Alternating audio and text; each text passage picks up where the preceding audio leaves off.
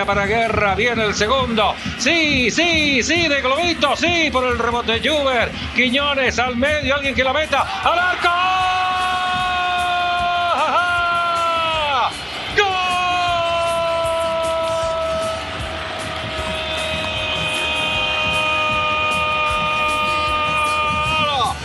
millonario! Lo hizo Valencia.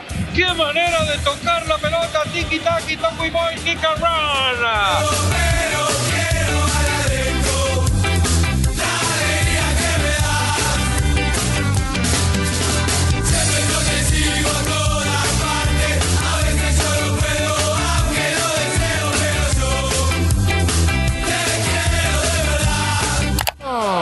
Atención, se adelanta Capria.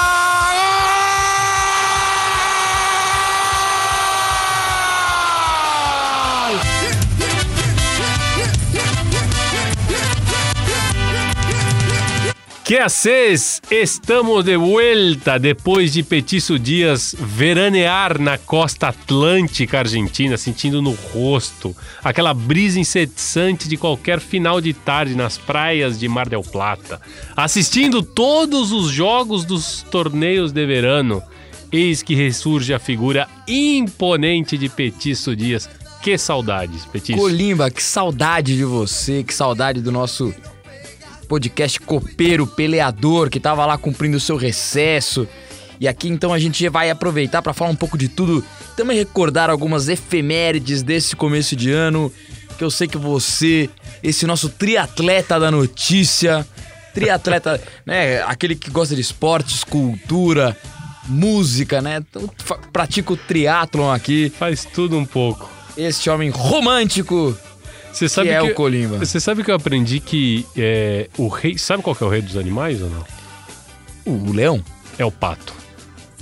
Porque me disseram uma vez que o pato nem nadar bem não nada, mas nada. Nem correr bem não corre, mas corre, nem voar bem, mas voa. Portanto, então, logo... ele faz de tudo, ele faz tudo mal, mas ele faz tudo um pouquinho. Entendi. Então ele é o rei dos animais, porque o leão não sabe voar, né? Até não, onde se sabe. Até onde se sabe, não. Até, é. até, até o que registro, consta, claro, não se sabe voar.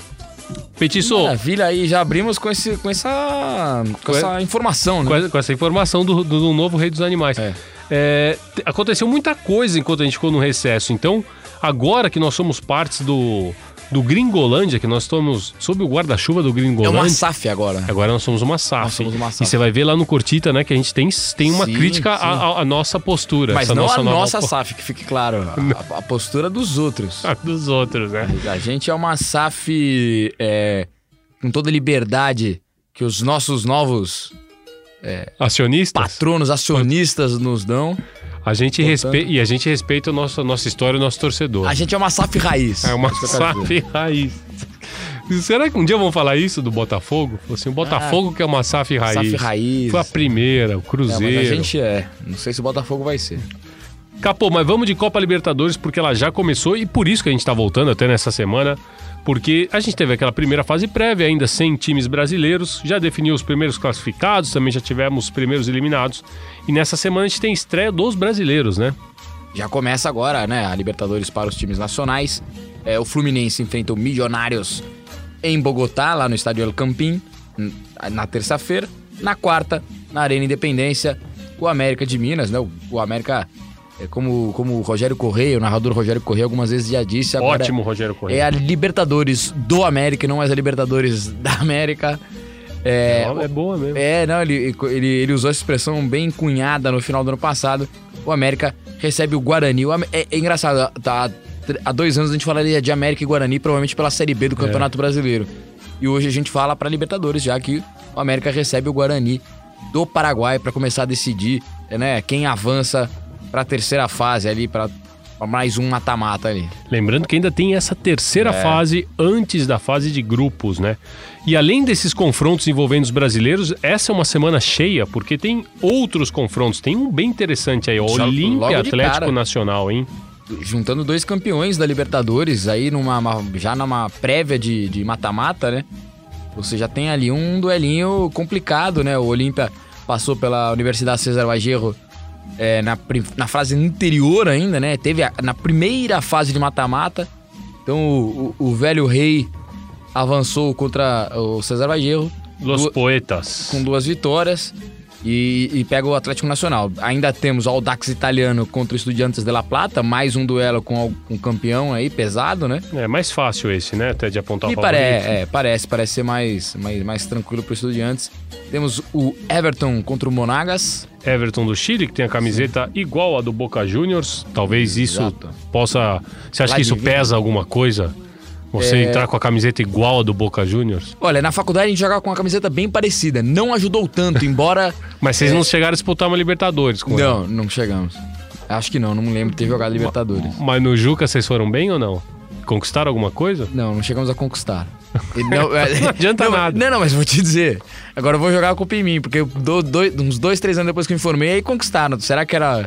Ah, então. O- o- é, os é. que me defendem vão dizer que a base estava pronta, né? Que ali se construiu a base. Os que não me Exatamente. defendem vão falar, pô, foi só sair. Foi só você sair. É, antes que me critiquem, temos também ah, o Bolívar, né? Enfrentando a Universidade Católica de Quito, o Bolívar que passou pelo Deportivo Lara na primeira fase. Passou, passou passando, assim, Passou, sem nem, nem tomar, tomar conhecimento, Tre- né? é, 3x2 fora de casa, 4x0 em casa. Ficou sem ar o Deportivo Lara. E aí temos ainda o Plaça Colônia contra o The Strongest. E aqui já declaro minha torcida pro Plaça Colônia, time simpático time uruguaio. E aí, é. no último, no último duelo aí, nessa segunda fase, o melhor Barcelona do momento enfrenta o Universitário. Exatamente, o Barcelona que eliminou o Montevideo City Torque, foi num duelo bem, bem, bem parelho, Apertado, né? né? Montevideo City Torque mostrando que realmente é, o projeto pode dar, dar frutos. E só sobre o Bolívar, é, eu queria destacar o brasileiro Francisco da Costa, que é o centroavante desse time. Tem outro brasileiro lá também, o Bruno Sávio tá jogando, tem o César Martins, tem alguns brasileiros nesse Bolívar. E o Bolívar que ele tá num processo de. Como vai completar 100 anos, né? Ele tá num. Eles estão num processo de, de, de dedicar muita atenção ao time. Bolívar que tem, talvez, tá. Tem, tá entre as cinco, cinco uniformes mais bonitos do continente, eu acho, quando joga todo celeste. Quando joga todo celeste, legal. Verdade, verdade. Eu- aliás, o- é um bom duelo ali de rivais, porque o do, do Strongest, obviamente, muito. A gente lembra muito sempre do Penharol, mas o Strongest também tem um uniforme bem bonito, né? Tem bem bonito o, o uniforme do, do, do Strongest. É, eu acho que os dois bolivianos, inclusive, são, são bem favoritos para passar, inclusive contra o dois. Colônia, que É. fez um bom campeonato é, uruguaio, mas também já desmontou o time. Ah, seria uma surpresa ali. E, e, sim, a gente tem que considerar também o fator da altitude, e é verdade. Vai jogar lá, vai ser sempre mais complicado.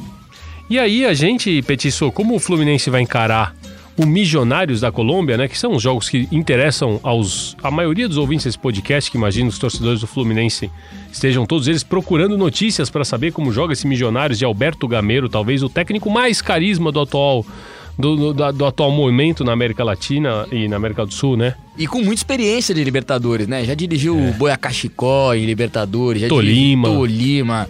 Ele tem aí, vou, vou até tentar fazer esse levantamento aqui, mas ele tem certamente aí 4, 5 Libertadores fácil, assim. O Alberto Gameiro, para quem não tá associando o nome à pessoa, o Alberto Gameiro tem até um meme dele que circula muito na internet, é aquele cara que tem um cabelinho muito parecido com o Valderrama, só que um pouquinho É, mais é curto. isso. Ele é o Valderrama. E ele dá um tapa na cara de um assistente dele. Já viu esse meme? Não, isso aí não. É muito- Mas ele é Mas é, agitadaço. mas é lado do de nada. campo, né? o, o sujeito tá assistindo o jogo ao lado dele, alguém perde um gol, ele vira, ele vê o sujeito e dá um tapa na cara do cara e o cara vai atrás dele querendo revidar e ele se esconde no banco. É um meme bem aleatório. Se você que já viu esse meme tá, tá, tá associando agora, este é Alberto Gameiro, que tá há um tempo lá. Então vamos escutar primeiro o nosso colega, o Camilo Manrinque, editor do site Bola VIP lá da Colômbia, para ele falar um pouquinho sobre esse Milionários. Bueno, pues Millonarios llega después de mm, haber ganado sus últimos cuatro partidos en la liga local. El último lo hizo con un equipo completamente alterno ya que guardó la mayoría de sus titulares para el encuentro contra Fluminense de, este martes. Eh, ahora mismo pues Millonarios no tiene una gran figura. Eh, su mercado de fichajes fue bastante discreto, por no decir malo, eh, y había mucho pesimismo en el hincha, pero con el correr de los partidos, Millonarios ha completado cuatro victorias seguidas en la liga local, eh, está de tercero en la tabla, eh, pudo darse el lujo pues de, de descansar a sus titulares para el partido del martes, entonces como que hay una, una como un, ambiente bueno, eh, hay optimismo de parte de la hinchada, de los jugadores. Este es un proceso que ya lleva más de dos años con el técnico Alberto Gamero, que ha potenciado muchísimo las bases menores y yendo como a comprar esos jugadores que se han destacado en los juveniles para que llegaran al primer equipo. Es el caso ahora de Daniel Ruiz, que es como la gran figura de Millonarios para, para esta temporada. Lleva, lleva ya la número 10. Ha completado año, un año un poquito más en un excelente nivel. Eh, y pues la otra, el otro nombre rimbombante, pues es el, del arquero Álvaro Montero, que ha tenido proceso de selección Colombia. Eh, y de los ocho partidos que ha jugado Millonarios este año, en seis ha sacado la valla invicta. Así que pues eso es más o menos como a rasgos generales cómo llega Millonarios a este partido y que sabe que no va a ser fácil contra Fluminense, pero eh, ese proceso, ese trabajo y, la manera de jugar que, ha venido teniendo en los últimos, en los últimos partidos lleva un poco al optimismo a que, a que va a competir y que, y que de pronto puede plantarle cara a Fluminense.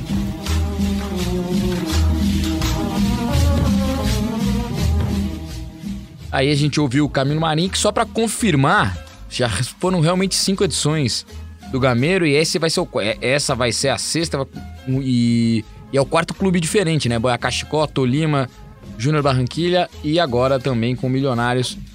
É, experiência não falta ao Gameiro na Libertadores.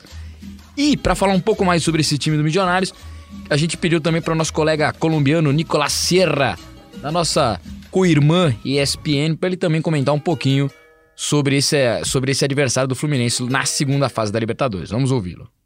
Hola Leo Cahue, un saludo muy especial desde Colombia, un abrazo para toda la gente en Brasil. Les cuento que Millonarios ya está concentrado, en total son 25 jugadores pensando en el compromiso de este martes ante Fluminense. ¿Qué tiene de positivo el equipo de Alberto Gamero? Creo que lo primero el entrenador, que ya lleva cerca de dos años en la institución, que le ha ido bien a pesar de que no tiene las mejores herramientas, pero que ha basado su trabajo en una estructura y la estructura lo hace desde lo táctico el 4-2-3-1 que ha tratado de potencializar independientemente de los jugadores que se le han ido.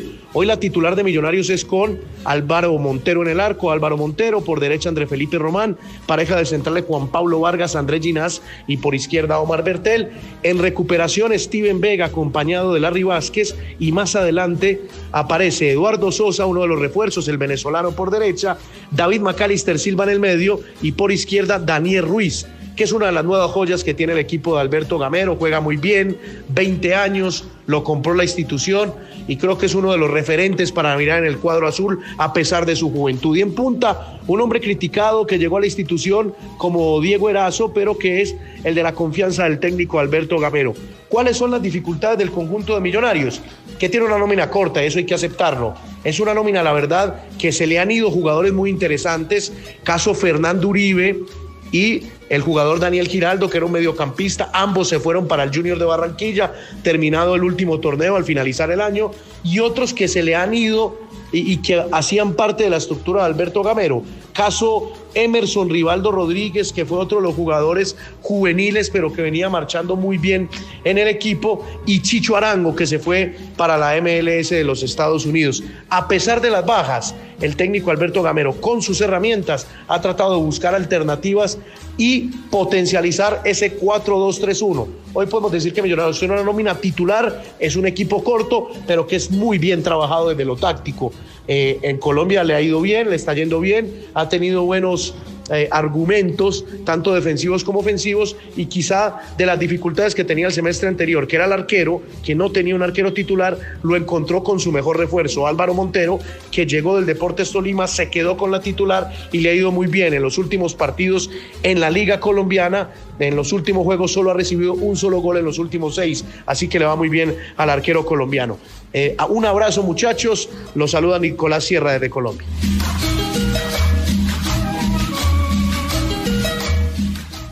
Petiço, quem deve estar ansiosa por essa quarta-feira é a torcida do Coelho do América Mineiro, que vai fazer a sua estreia, o seu debut na Copa Libertadores. E o Guarani já não é mais pra ninguém, não é nenhum desconhecido, né? É. É, tá meio mal Especialmente nessas fases, né? Ne- especialmente Onde ele duas fases. vezes já eliminou o Corinthians. lá. Duas vezes eliminou É. o Corinthians em confrontos. Confrontos eliminatórios, Eliminatórios. a última nesta fase. A última nessa fase, mas não tá passando muito bem, não. Lá, continua com o Fernando Ribeiro, que é um técnico que a gente já destacou lá, um técnico espanhol, muitas vezes. Muita história lá. Passou, Muita história. Ah, outra, hein? Passou por todos os times lá. Você viu que o Santos tá times atrás do. Matias Almeida, né? Que você, Que olha, Que você eles estão escutando lá Pelote, hein, Petis? que você já destacava. Os dirigentes te ligam quando. É que agora eles estão na onda dos portugueses. é. Ninguém. Não- Passou, não- passou. Nunca ninguém nem me ligou. A gente, sentia- a gente precisava fazer um podcast sobre o futebol português pra, pra ver se eles falavam. Mas é, se, pra, pra, pra buscar treinadores na América do Sul, já já vai tocar seu celular aí. Porque, e se tocasse alguém do Corinthians me falando de Juan Quem que Antônio você- Pizzi, cê- eu diria que não. Você diria que sim? Eu diria que não, não. eu Até, até estranhei quando eu, li, quando vi essa Achei notícia. bem, bem estranho. É, Fez um trabalho bem esquecível no É, Racing. Foi... E até na, na administração de, de grupo, né? Na administração É. de jogadores, o que é mais complicado, porque às vezes realmente ele não tinha um grande material futebolístico no, no Racing, mas o problema talvez tivesse mais até nas relações que se, né, com os jogadores e É, tudo. ele, ele perdeu. eh, Diziam que ele não era bom de vestiário, que ele perdeu É, muito isso, ali. isso que eu acho mais preocupante. É, eu também não gosto muito dele, não. Assim, não seria o meu nome pra indicar. Quem você indicaria pro Corinthians? Precisamos. E depois pro uma- Santos? Pro Santos, eu, eu acho que o Santos chegou a circular um nome para aquilo que o Santos pretende e que eu acho que pode ser interessante, que é o do Crespo. Que é o do Hernan Crespo. É, Porque eu já tem uma certa experiência aqui no, no, no, no- Brasil, né? Ficou, já entendeu um pouco mais da lógica, que, que é uma. que exige uma certa adaptação, né? De quem vem é, de, de, desse- de outros países em que se joga menos, em que se não, não tem o estadual. É, eu acho que o Crespo já entendeu um pouco mais essa lógica. Acho que o Crespo é um nome interessante. Trabalha com jovens. trabalha com jovens, já entendeu isso lá no Defensa, como é, como é, né? Esse trabalho, e é um trabalho importante pro, pro Santos, que revela tantos jogadores. Pro Santos eu iria com o Crespo. Pro Corinthians, eu só vou fazer uma parte aqui, que eu acho que o, como o Galo foi certeiro em buscar o, o Turco. Turco Mohamed. Foi mesmo, né? Chamado de Tony, segundo o pessoal do Atlético contou pra gente lá em BH. Tony? Tony. Por que Tony? Tony, ele pede pra ser chamado de Tony. Antônio, Ah, né? é? Ele Antônio pede pra Mohamed. ser o Tony? E aí, a- os mais próximos de Turco, os não tão próximos Turco, que acabou ficando com o apelido, e ele, a comissão técnica dele chama ele de Tony. Olha só. Fica Curioso aí. que na Argentina ele nunca fez questão nenhuma de ser chamado É, Tony. não, é, é na comissão ali, não, não que ele tenha pedido, mas é como os mais próximos tratam ele. E, enfim, o- só fazendo esse, esse a parte aí, que eu acho que o Atlético encontrou alguém com o estilo que precisava. Com o Corinthians, vou pensar até o final dessa edição, eu digo quem, quem o Corinthians deve ir buscar. Tá bom. Eu, eu acho que pro Corinthians, no caso, eu acho que o Matias Almeida combina mais com o Corinthians do que com o Santos. Pra Faz ser bem sentido, sincero. faz sentido, porque, porque cada um tá, tá buscando, né? Mas eu acho que o Corinthians precisa de nome agora, né? É, Eu acho não, que o Corinthians che- quer, quer alguém mais. O Matias pode, pode cumprir um pouco essa função, concordo contigo. É, é que, assim, é, o, o, Matias Almeida ele é muito distante do brasileiro. Né? O torcedor brasileiro É, não lembra é. dele. Apesar dele ter sido um jogador de muito tempo de seleção argentina, mas ele ficou tão distante da gente. E, até dos trabalhos técnicos dele. Trabalho Até dos trabalhos também. técnicos. E aí talvez o, o corintiano fala, mas quem é esse cara? Não, esse cara tem umas Tem uma tem as costas não, largas não, não. demais. Esse, esse tem, tem, tem caixa. Tem caixa demais. Mas vamos voltar pro, pro, pro Ameriquinha. Tá falando dos pro- outros aí, vamos voltar pro grande Coelho. Coelho que vai enfrentar o Guarani. E a gente já ouviu aí, né? Um pouco do. Destrinchou um pouco como, como está o Milionários, como vive o Milionários, que é o adversário do Fluminense. Vamos entender também como chega o Guarani para esse confronto eliminatório contra o América. Não chega bem. E o nosso colega paraguaio Rubem Dario Oruê, da ABC TV e também da Rádio ABC Cardinal, deu o caminho das pedras para a gente entender o momento do aborigen. ¿Qué tal amigos de Brasil? Un saludo aquí de parte de Rubén Darío Orué desde Asunción del Paraguay para brindarles detalles acerca de Guaraní que este miércoles va a debutar en Copa Libertadores de América fase 2 ante la América de Minas Gerais, ahí en Belo Horizonte. Este equipo que dirige el español Fernando Jubero, el que está eh, disputando ya las primeras tres fechas del torneo Apertura 2022 del Campeonato Paraguayo, es muy distinto de aquel equipo que peleó hasta las últimas fechas el torneo clausura del año pasado y que lamentablemente para los aborígenes hinchas de Guaraní se le escapó el título en el minuto 100 ante Cerro Porteño que terminó siendo el campeón de aquel torneo. Este elenco de Fernando Jubero no es el que esperan los hinchas de Guaraní. Es muy distinto, muy diferente y con un escaso rendimiento en la cosecha de puntos del presente campeonato. Tan solo un punto de nueve. Y además Guaraní es el único equipo que hasta ahora no ha podido convertir un solo gol en sus tres primeras presentaciones. Un empate sin goles ante Guaireña en condición de visitante en la primera fecha. Una derrota de local 1 a 0 ante Solamérica en la segunda presentación. Y el sábado pasado en la tercera fecha cae ante Cerro Porteño 2 a 0 en la nueva olla. Guaraní se ha desprendido de figuras importantes y eso tal vez le esté pasando factura al presente eh, equipo legendario, como le decimos nosotros aquí en Paraguay. La situación que se dio con el arquero Gaspar Servio en aquella última fecha ante Cerro Porteño que le valió incluso su salida del plantel a pedido del propio presidente de Guaraní, Juan Alberto Acosta, un error grave que le costó el título en los últimos minutos. Y hoy Guaraní tiene a un nuevo arquero, o de hecho es el arquero que estaba en la banca de suplentes, estamos hablando de Davis Vázquez. Además Guaraní se ha desprendido de una de las figuras gravitantes en el mediocampo como es José Ignacio Florentín, jugador de selección paraguaya, que fue transferido a Vélez Arfield de la Argentina. Otra de las figuras que ya no está en este plantel es Alfie Oviedo, delantero goleador que hoy incluso está en filas de Cerro Porteño y de que pasado sábado le anotará a Guaraní precisamente un gol con golpe de cabeza en la victoria del Ciclón ante Guaraní. Esas eh, situaciones hoy dejan a Guaraní a un guaraní distinto, a un guaraní diferente que extraña al lesionado Josué Colmán y habrá que ver cómo encara este primer desafío copero de la temporada el entrenador Fernando Jubero. Creemos que va a ser el mismo equipo que puso ante Cerro Porteño y que lamentablemente perdió por 2 a 0 en la tercera fecha eh, del torneo Apertura Paraguayo. Desde Asunción del Paraguay, saludos cordiales para todos los amigos de Brasil, hablando sobre este guaraní que el miércoles debuta ante el América de Minas Gerais por la Copa Libertadores. É, Petiço, parece um caminho é, complicado, especialmente para o Fluminense, apesar do que eles disseram que é um time encaixado, joga no 4-2-3-1 ali, um time que tem é, alguns bons nomes, principalmente jogadores muito jovens, mas não tem um elenco é, Ah, eu- eu- parrudo, é, né? eu- mas eu acho que aguentar. nesse ponto aí o Fluminense investiu bem, montou um bom time. Acho que o Fluminense Passa. é, passa, Também acho eu que acho passa. que sem grandes. Não, não vejo. Não vejo aí uma, uma situação. Acho que o Fluminense é favorito e eu acho que vai passar com. Tem, tem totais condições de passar com uma certa tranquilidade. Me, me desperta um pouco a atenção da gente olhar um pouco o Daniel Ruiz. Você vê como ele, como, É, como ele é elogiado. pelos dois, tem, né? é. Pelos Então, dois, esse garoto, e botar 20 anos 20 só. anos e, e já, comand, já estando a 10, né? Já, já sendo um comandante do time. Acho que vale a pena a gente ficar de olho, sim. É, o Nicolás falou ali, é o jogador que vai nessa linha de três, é o que vai cair pelo lado esquerdo ali, que vai fazer. Deve fazer um facão, né? Sim. Provavelmente nesse jogo contra o Fluminense. Então vale ficar de olho no Daniel Ruiz. e reforçando a linha ali do Milionários de investir em jovens, né? Jovens pra ver se eles estouram, né? Mesmo que não sejam da base deles, né? Mas ir buscar essas revelações ao redor ali. E o América tem tudo também para passar por um Guarani que tá vivendo uma turbulência, tá num momento muito ruim, né? O América tem tudo também para conseguir avançar de fase. A América sempre, sempre muito bem organizado, né? Sempre é, nos últimos anos vem trazendo, vem mostrando equipes aí de, de, tem cara, né? Tem tão, tão bem sempre definidas. E eu acho que sim, acho que pode passar, mas eu vejo talvez o Fluminense com mais vantagem sobre o seu adversário do que o América, apesar do mau momento do Guarani.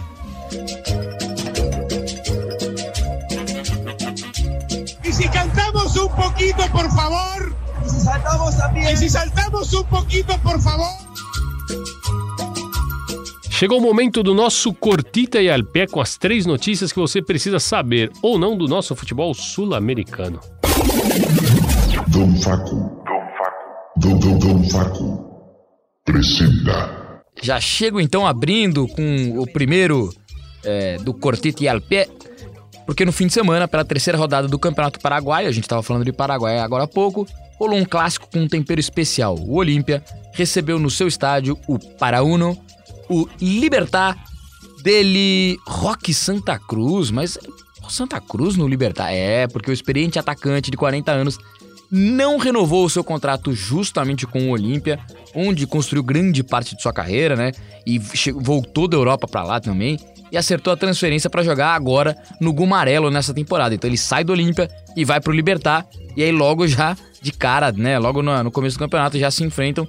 Isso acabou balançando um pouco o status de ídolo que o Santa Cruz tem no Rei de Copas Paraguaio. Enquanto, aos- enquanto alguns torcedores se mostraram indiferentes ao jogador quando os times foram anunciados, outros olimpistas chegaram a vaiá-lo e cantaram aquele consagrado Borom bom bom, borom bom bom, el que nos salta es um traidor, deixando claro que o recado era para o atacante de muitos anos de seleção paraguaia, mas os próprios jogadores do Olímpia, ex-companheiros de rock, trataram de contornar a situação.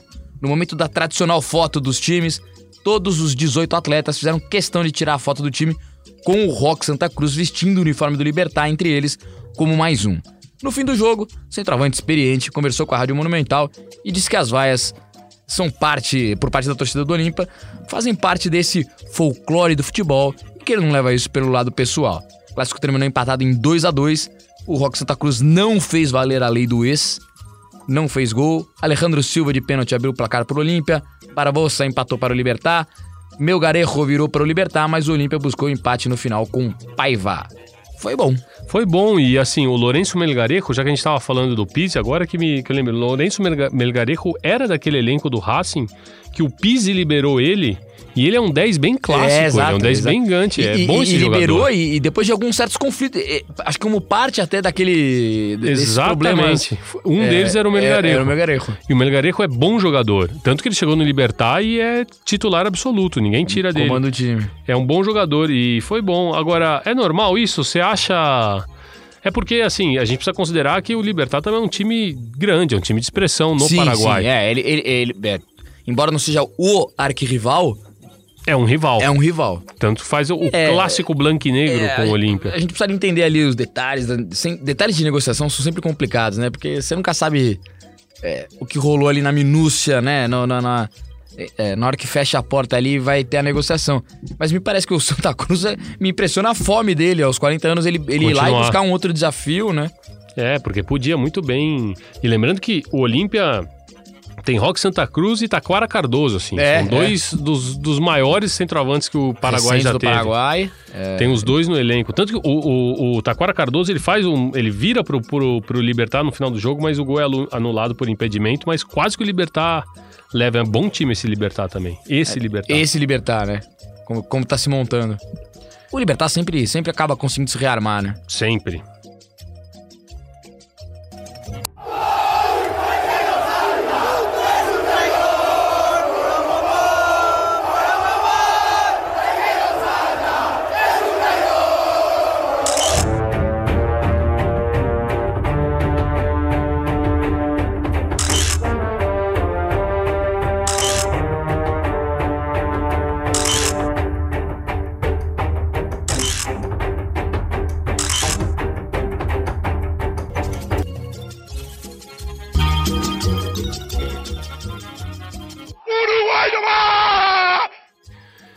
No fim de semana rolou pela terceira rodada do Campeonato Uruguaio um jogo entre defe... o jogo, né, entre Defensor Esporte Montevideo City Torque no estádio Luiz Franzino, casa do Defensor, e muito provavelmente o mais bonito entardecer de um estádio no futebol da nossa Sudaca, talvez só com o San Carlos de Apoquindo. Você viu que eu gosto sempre de dar esses motes, né? Mas aí é depois eu esqueço todos, aí eu falo que outro é mais bonito que, que outro esse. mas, mas tá bom, o que interessa pra notícia agora e, eu, co- e, e é demais. O, o estádio, bom, enfim, só pra explicar, o estádio fica muito próximo, né, ali da, da Rambla do Rio da Prata e é dentro de um parque, né? Como, imagina um parque da sua cidade aqui.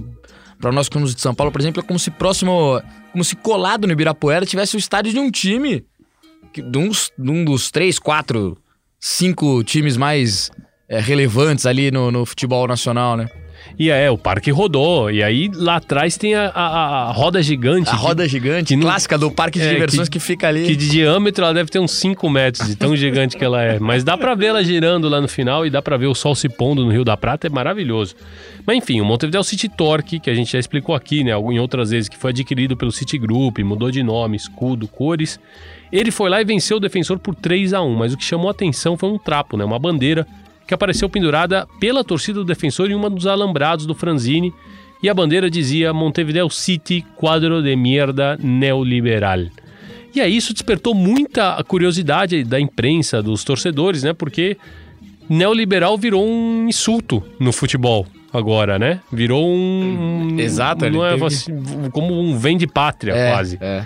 A bandeira permaneceu lá por um bom tempo até ser retirada depois de um pedido de funcionários do próprio defensor, que logo divulgou uma nota pedindo desculpas pelo acontecimento, né? Abre aspas para a nota do defensor. Defensor Sporting Clube pede desculpas publicamente ao Montevideo City Torque.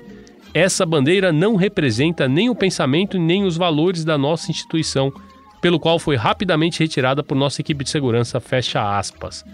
Bom, no momento que tanto a gente está discutindo sobre as SAs e o futuro do futebol, desses clubes pequenos, mais humildes, modestos, também precisa escutar a todos que fazem parte do processo, porque nitidamente há quem não aceite vender parte da própria história ou que não quer se colar numa SAF. É, às vezes a gente acha que a SAF é, é- é a pura salvação, mas a gente não sabe como funciona, né? E o, a- o Montevideo City- o, o Torque, né, que era o antigo Torque Sim. que vira o Montevideo City Torque, dava pra fazer isso porque não tinha torcida. Já com um defensor Mas, Sporting, mas isso que eu acho, dá. que- a faixa, ela não busca só é, ofender ou provocar, enfim. Ela não busca, ela não enfrenta apenas o, o Montevideo City Torque. É um recado pra dentro do defensor. Né? Eu acho que de Total. alguma maneira é isso. A torcida já se posicionou, não, come- nem- não vem com graça. Exato, já estamos nos Já estão posicionamos vendo aqui. aqui que não, entendeu? E, e é, e é isso, assim, as SAFs não são nem salvação nem perdição de ninguém, porque vai certamente em todo esse processo do futebol brasileiro vão ter SAFs boas e SAFs ruins. Não- duvido que seja 100% de aproveitamento, como também não, não acho que eles vão matar o futebol nacional. Não, claro que não. Você entendeu? Mas, Mas era é- o que a gente, a gente já falou do caso chileno aqui, que, que Exato. não a salvou gente falou ninguém. lá atrás, quando começou atrás, essa discussão, a gente falou né, sobre isso. É... Quando o Colo-Colo quebra, que aí vira Exato, o governo exato. chileno determina que todos os clubes têm que passar por uma terceirização. O, o- só pra, por exemplo, pra dar um exemplo, o Fluminense vai enfrentar o Milionários. O Milionários é parte de um grupo americano. Americano, Exato. com sede na É Inglaterra, verdade. que aí é dono de, dono de time na É Itália. Quer dizer, tá aí e estamos falando de um milionário. E, e isso salvou Milionários. Fez, nem, nem fez, sequer fez valer o nome do Milionários, né? Exatamente. Não, não, não, não, não é salvação. Nem, nem, nem salvação, nem perdição de ninguém. É, é- cada caso vai ter seu caso ali. Você diria que esse é um típico eh, exemplo pra gente usar aquela nem tanto ao céu, nem tanto à terra? Seria uma boa. Uma boa expressão. Uma Uma, boa uma expressão. novidade aí pra gente colocar Ninguém esse- nunca falou? Ninguém nunca falou. E a gente segue no paizito porque é hora de falar do Penharol, que conquistou pela primeira vez a Copa Libertadores Sub-20 ao vencer, e por que não, e quando não, o Independente Del Valle na decisão. O time equatoriano era o atual campeão e a partida terminou empatada 1 a 1 no tempo normal. Na decisão por pênaltis, o Penharol foi mais eficiente, levou por 4 a 3. Agora o Carboneiro é o sexto clube a ter conquistado a Libertadores Sub-20, ao lado de River Plate, São Paulo, Universitário, o próprio Independente Del Valle e o rival de todas as horas do Penharol, o Nacional. O mais curioso é que agora, depois do título conquistado, Inácio Rulho, presidente do Penharol, quer que se crie uma Copa Intercontinental Sub-20. Segundo ele, o próprio chefão da Comebol, Alejandro Domingues, entrou em contato para felicitá-lo pela conquista, e aí o Rulli já aproveitou a ligação para dar o recado e comentar a sua ideia, que era jogar contra o campeão da Liga Juvenil da UEFA, que está na sua oitava edição e vai conhecer o campeão agora no dia 25 de abril. Então ainda não tem um time definido. Bom, e com o sucesso do time sub-20 na competição, em entrevista a um canal de televisão uruguaio, o presidente do Penharol falou sobre algo que sempre se discute, principalmente aqui no Brasil. As chances que times de fora do eixo Brasil e Argentina, e aí estamos considerando River Plate e Boca Juniors basicamente, em vencer a Libertadores, aí sim dos adultos. Cosas, pero vos tenés que trabajar permanentemente para que esas cosas pasen. Tu estructura tiene que estar convencido de que de tanto ir y hacer buenas competencias internacionales en algún momento se te puede dar y eh, eh, lo- a lo que me niego que sería la respuesta a tu pregunta es a pensar que no la podemos ganar nunca más. Yo a eso me niego rotundamente. Después clara- claramente cada vez más difícil, claramente eh, en la década del 60 y el 70 era más fácil aguantar a los jugadores, ya en el 80 traer a Morena costó una colecta y una fortuna puesta por, por mucha gente. Y, bueno, y desde ahí 40 años para acá no, no ha pasado nada prácticamente, pero te diría que, que, que, a lo que me niego conceptualmente es a pensar que no se puede ganar o que este club tiene que soñar que la É, é, bem curiosa nessa a, o Julio falando, porque é óbvio, ele, ele, ele fala, ele diz que ele entende que o momento vai ficando cada vez mais difícil, mas que se o cara não pensar em ganhar, ele não precisa nem se candidatar à presidência do, do Penharol. Exato, é, acho que esse é o ponto. É o Penharol ponto. Nacional, claro, por mais que esteja numa seca em relação à Libertadores é, de gente grande. a, a Libertadores É, dos adultos. Dos adultos. Mas o curioso também é o Independente Del Vale, porque das seis edições de Libertadores Sub-20, chegou em final em três finais. Que ótimo trabalho, né? Ótimo, trabalho. de base. Não, o Del Valle é realmente um. É o papão, é o papão da Sub-20. Eu acho que ajuda também a- até a gente, esse momento do Equador como seleção também, eu acho que tudo isso vai. É um trabalho do Jorge Celi, com um, te- um É. técnico argentino, com a, com a seleção de base do Equador, que é um trabalho bem sério. Agora, ainda mais com o Gustavo Alfaro. Exato, né? Na seleção principal, muito próximo aí de, de conquistar uma vaga na, na Copa do Mundo. Enfim, acho que esse momento tem um pouco a ver com o Del Valle. E sobre o Penharol, é impressionante como o Penharol também tem lançado, como o Penharol tem Tem renovado. ol- tem olhado para esse para essa criação, para essa é, renovação de talentos ali. Acho que isso corou um pouco esse pensamento do, do, do clube.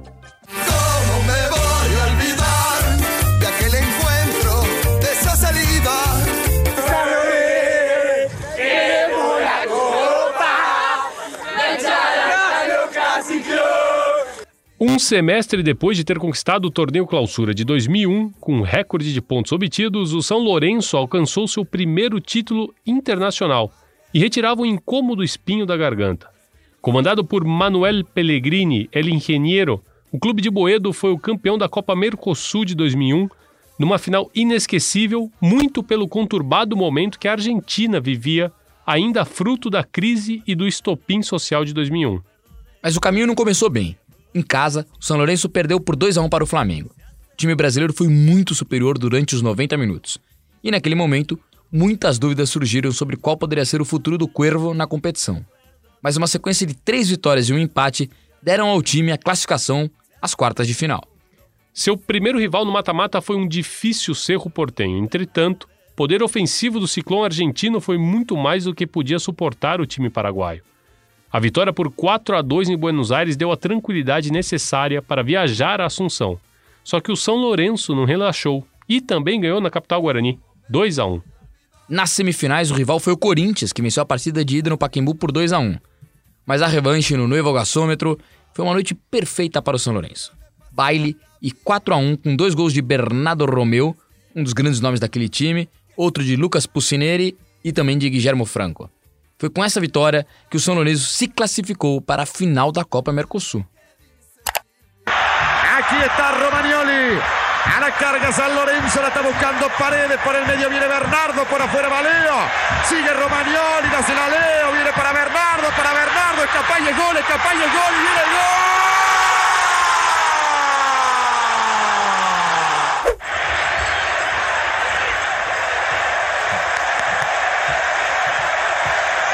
Va saliendo San Lorenzo, ha ganado San Lorenzo. Le ha ganado el Corinthians ante Brasil por cuatro tantos contra uno. Festeja todo el nuevo gasómetro. Dos del goleador Romero.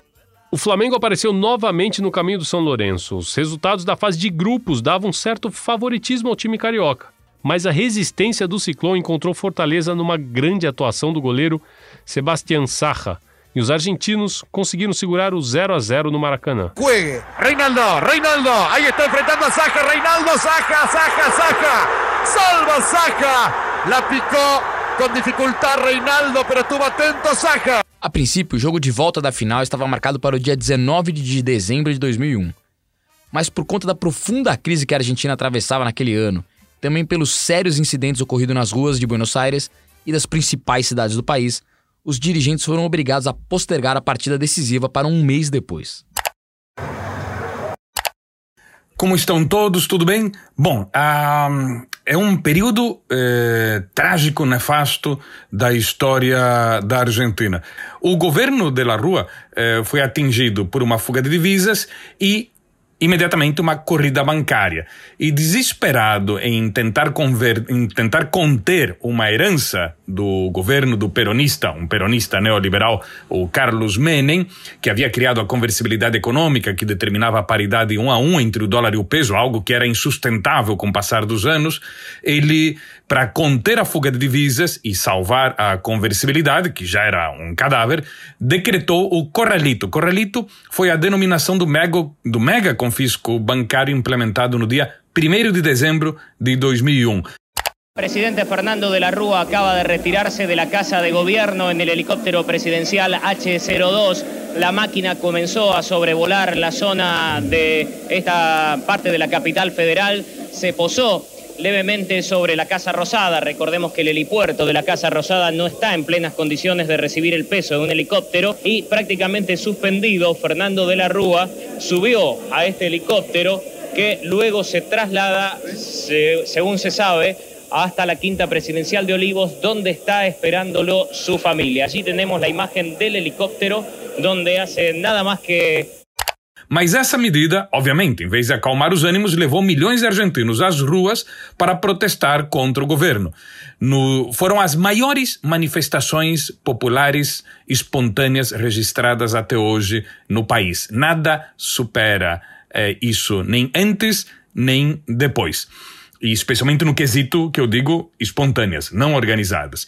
Eh, foram colossais. Eh, no dia 20 de dezembro de 2001, eh, Centenas de milhares de pessoas, aos gritos, em todo o país, pediram a renúncia de De La Rua, que deixou o governo na mesma noite. A partir daí, nas portas dos bancos, todos os dias durante meses, já entrando no ano 2002, centenas de milhares de correntistas batiam panelas para exigir a devolução de seu dinheiro. donde hace nada más que un minuto Fernando de la Rúa emprendió vuelo luego de su última jornada en la quinta presidencial. De La Rua renunciou no 20 de dezembro e entre o 20 de dezembro e o 2 de janeiro, a Argentina teve cinco presidentes. Finalmente, no dia 24 de janeiro de 2002, o Noel Gasômetro recebeu mais de 40 mil pessoas ansiosas por verem pela primeira vez o San Lourenço campeão de um torneio continental. O jogo foi travado, o Flamengo abriu o placar aos 10 minutos com gol de Leandro, mas Raul Esteves empatou quando o segundo tempo estava pela metade. A igualdade nos dois jogos levou a definição para as penalidades. E aí, mais uma vez, Sebastian Sarra vestiu a capa de herói junto com Diego Capria, o último a cobrar pelo São Lourenço. Capria meteu um tirambaço que quase arrebentou o gol defendido pelo Júlio César, goleiro brasileiro. O gol do Ciclone e loucura oficializada em Boedo. Era o primeiro título internacional do clube. Atención, se adelanta Capria.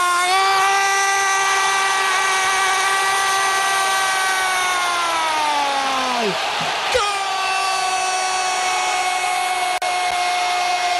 San, San, San Lorenzo, campeón de la Copa Mercosur 2001. Felicitaciones a Lionel.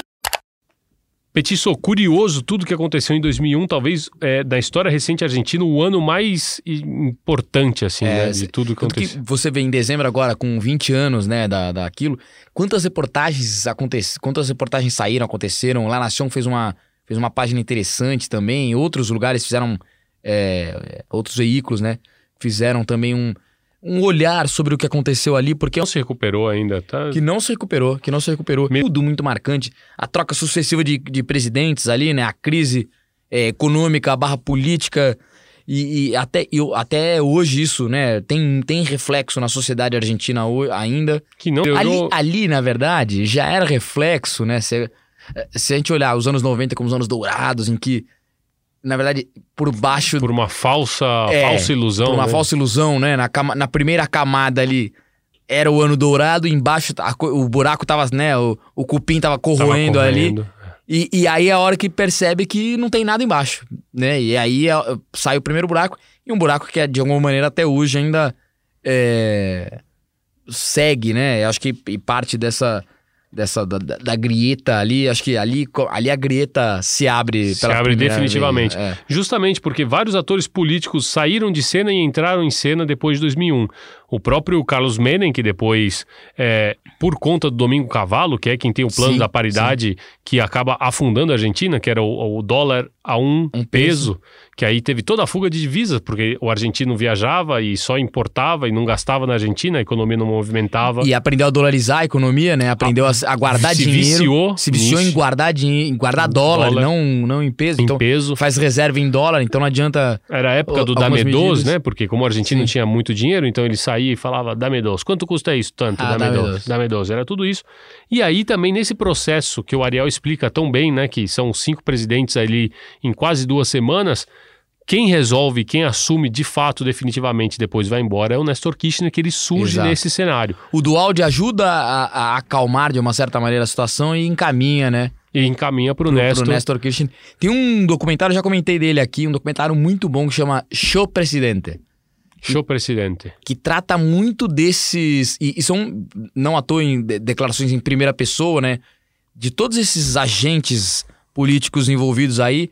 É, não sei onde é possível, nessa, nesse mundão de, de, de possibilidades de, de, de streamings e, e audiovisual. Não sei onde é possível encontrar, mas é um documentário muito, muito bom. Vi, eu vi lá, né? Vi nos cinemas lá.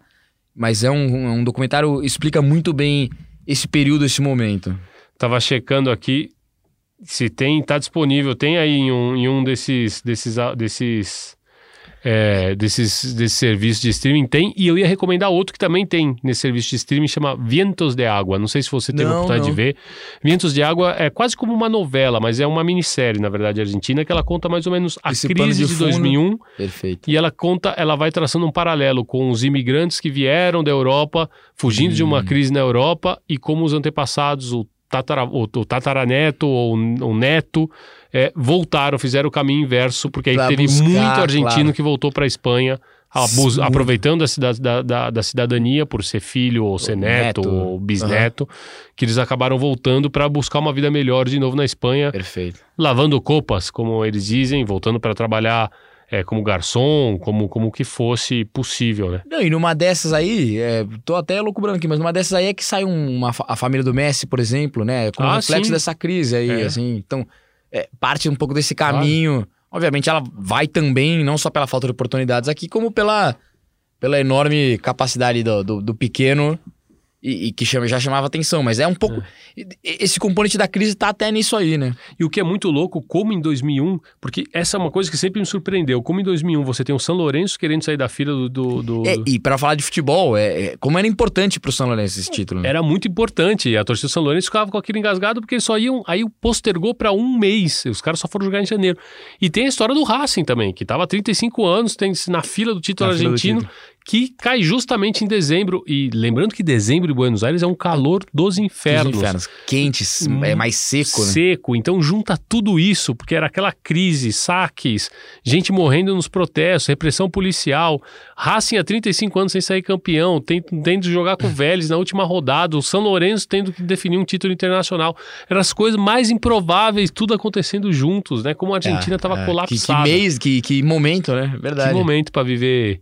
E aí, bom, enfim, aí já no, no mundo da música no- é, são várias as bandas que surgem, é, Los, os Cajerreiros, que surgem, é, La Bersuit, que vão surgindo, o La 25, vão surgindo todas elas frutas, frutos desse desse momento, né, do rock chavon, lá do rock do bairro, que era Sim. que contava as misérias da, de uma classe obreira, classe média Classe baixa média baixa, de bairros, né? de, bairros, contavam essa vida dos. tá. É, é, um, é, um, é um ano importante na Argentina. E muito é, e que fala muito sobre o que veio pela frente. Eu acho que ele é, é, é- é um período, é um mês que fala, né? Encerra um ciclo, talvez, para e abrir um pouco do caminho do que vem depois. O Lourenço que só foi é, ganhar outro título depois na Libertadores. 2014. 2014, então imagina o que era, né? Dos cinco grandes, era o único que não tinha título internacional, né? Boca, River, Racing, Independente já tinham se todos se, se Debutado. debutado, já tinham se, imagina, aquela altura lá o Boca era o grande time da América do Sul, o River já tinha sido bicampeão da Libertadores, Independente rei de copas, O Racing já tinha conquistado o seu lá no comecinho. lá, entendeu? Então é, é- só o São Lourenço ficava ali com essa dívida. Pra trás. A gente tem na pedra aí os dois times. Eu vou com o São Lourenço, você vai com o Flamengo? Vamos ou- lá, então vamos lá. Então vamos lá, o São Lourenço, o Sarra, que depois foi goleiro do Racing, né? Goleiro é, muito querido no São Lourenço, inclusive, por isso. O Cerrizuela, Coco Ameli, Capria, Paredes, Franco, Michelini, Walter Erviti, Leandro Pipi Romagnoli, Esteves e Acosta, aquele Acosta Beto. histórico, Beto Acosta. O técnico era o engenheiro Pellegrini, o chileno. Eu vou começar só pra falar do treinador do Flamengo, que era o Capita, Carlos Alberto Torres. Carlos Alberto Torres. E o Flamengo alinhou naquela noite com Júlio César, goleiro histórico também, né? Edson, Juan, zagueiraço, Fernando e Cássio na lateral esquerda. Lembra do Cássio? Lembro do Cássio. Parecia o Romário, né? Tinha- depois tinha o Roma também. Vai, vai jogar, vai jogar. vai chegar lá. Aí, Jorginho, É verdade, tá ali. Leandro Ávila, Rocha e Pet. Petkovic, nosso, nosso comentarista, camisa 10. No ataque, Leandro Machado e Roma. É verdade, é porque o Cássio e o Roma, eles tinham a mesma contextura física, assim, É, no porte. Eles é, eram muito é, parecidos, é, né? É. Baixinho, é, aquele troncudinho. troncudo.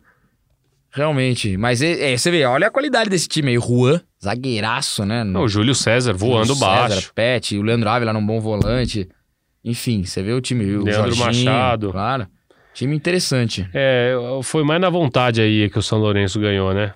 É, é, mas tem- também tinha bons nomes, né? O Romagnoli é um jogadoraço. Novinho, Novinho, com os dois voando, joelhos grande ainda. momento dele. O ele, é um, ele é um ídolo, grande ídolo do São Lourenço. É o um dos grande grandes ídolo. ídolos da história. E, e torce ou não por Huracan? Porque tem as lendas de que a família toda é do Globo, né? Ah, mas eu acho que ele. A família pode torcer, ele não. Você já viu a tatuagem que ele tem da mãe no, no, no braço? Não, não. Essa história é maravilhosa, nunca viu? Não. Ó, vocês, vocês estão escutando, depois procurem aí no Google. Ele tem uma tatuagem da mãe dele no braço que ele fez. E não sei, ele fez num. Algum, algum inimigo dele Algum tatuou. inimigo fez. E aí, quando ele chegou em casa e mostrou pra mãe, a mãe pergunta: Que hiciste? Que hiciste? Te tatuaste el Diego? Ele, não, mãe, é, você. Ele, a mãe dele achava que ele tinha tatuado o Maradona. E não, é a mãe dele. Aí ele teve que explicar, mas é, parece mais o Maradona que a mãe dele. A menos que a mãe dele seja o Maradona. Seja o Maradona, a não ser que a gente não saiba. Tá muito igual. Maradona tem tantas irmãs, né? Podia ser uma Ex- delas. Podia ser uma delas.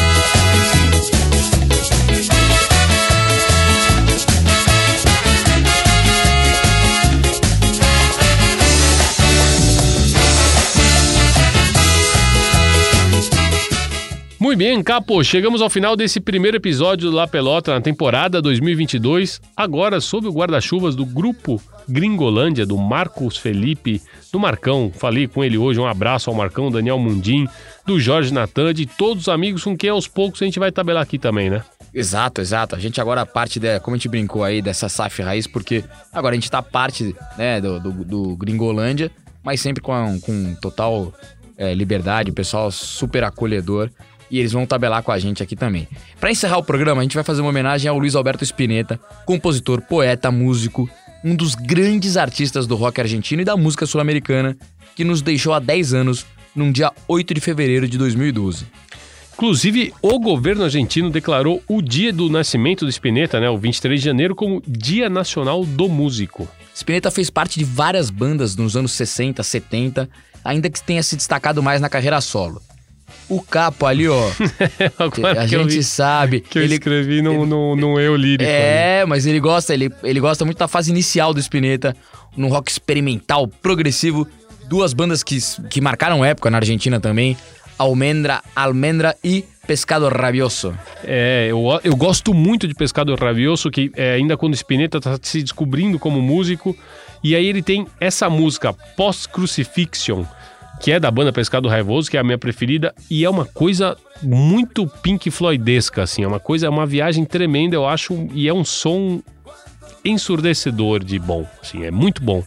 Eu acho que é a melhor fase do, do, do Spinetta, porque depois, quando o Spinetta vai pra carreira solo, eu já não escuto tanto, que ele fica meio pop, ele fica É, ele, aí ele mais- faz essa transição, né? É engraçado. Pra mim, a, minha memória é mais dessa. Dessa segunda fase. Dessa segunda fase, bem ochentoso também, né? É. Bem, bem aquela. É, tecladisco, tetra, né? Muito, muita influência e, disso. E ele, ele, talvez ele foi, na época, ele foi o cara que mais fez sucesso, assim. No Chile ele era uma entidade, assim, santo. Tanto quando o Spinetta morre, eu lembro, eu tava morando na Argentina em 2012, quando o Spinetta morre, foi uma comoção, assim, a Argentina parou literalmente, assim. Foi muito triste, o pessoal sentiu demais. Talvez um dos grandes nomes da, da história recente da música argentina. Imagino que algo comparável a, Charlie Garcia, a Fito Paz, a esses caras que quando né, desse virarem, tamanho. virarem o cabo da Boa Esperança, acho que vai ser alguma coisa parecida, mas foi um dos grandes, né?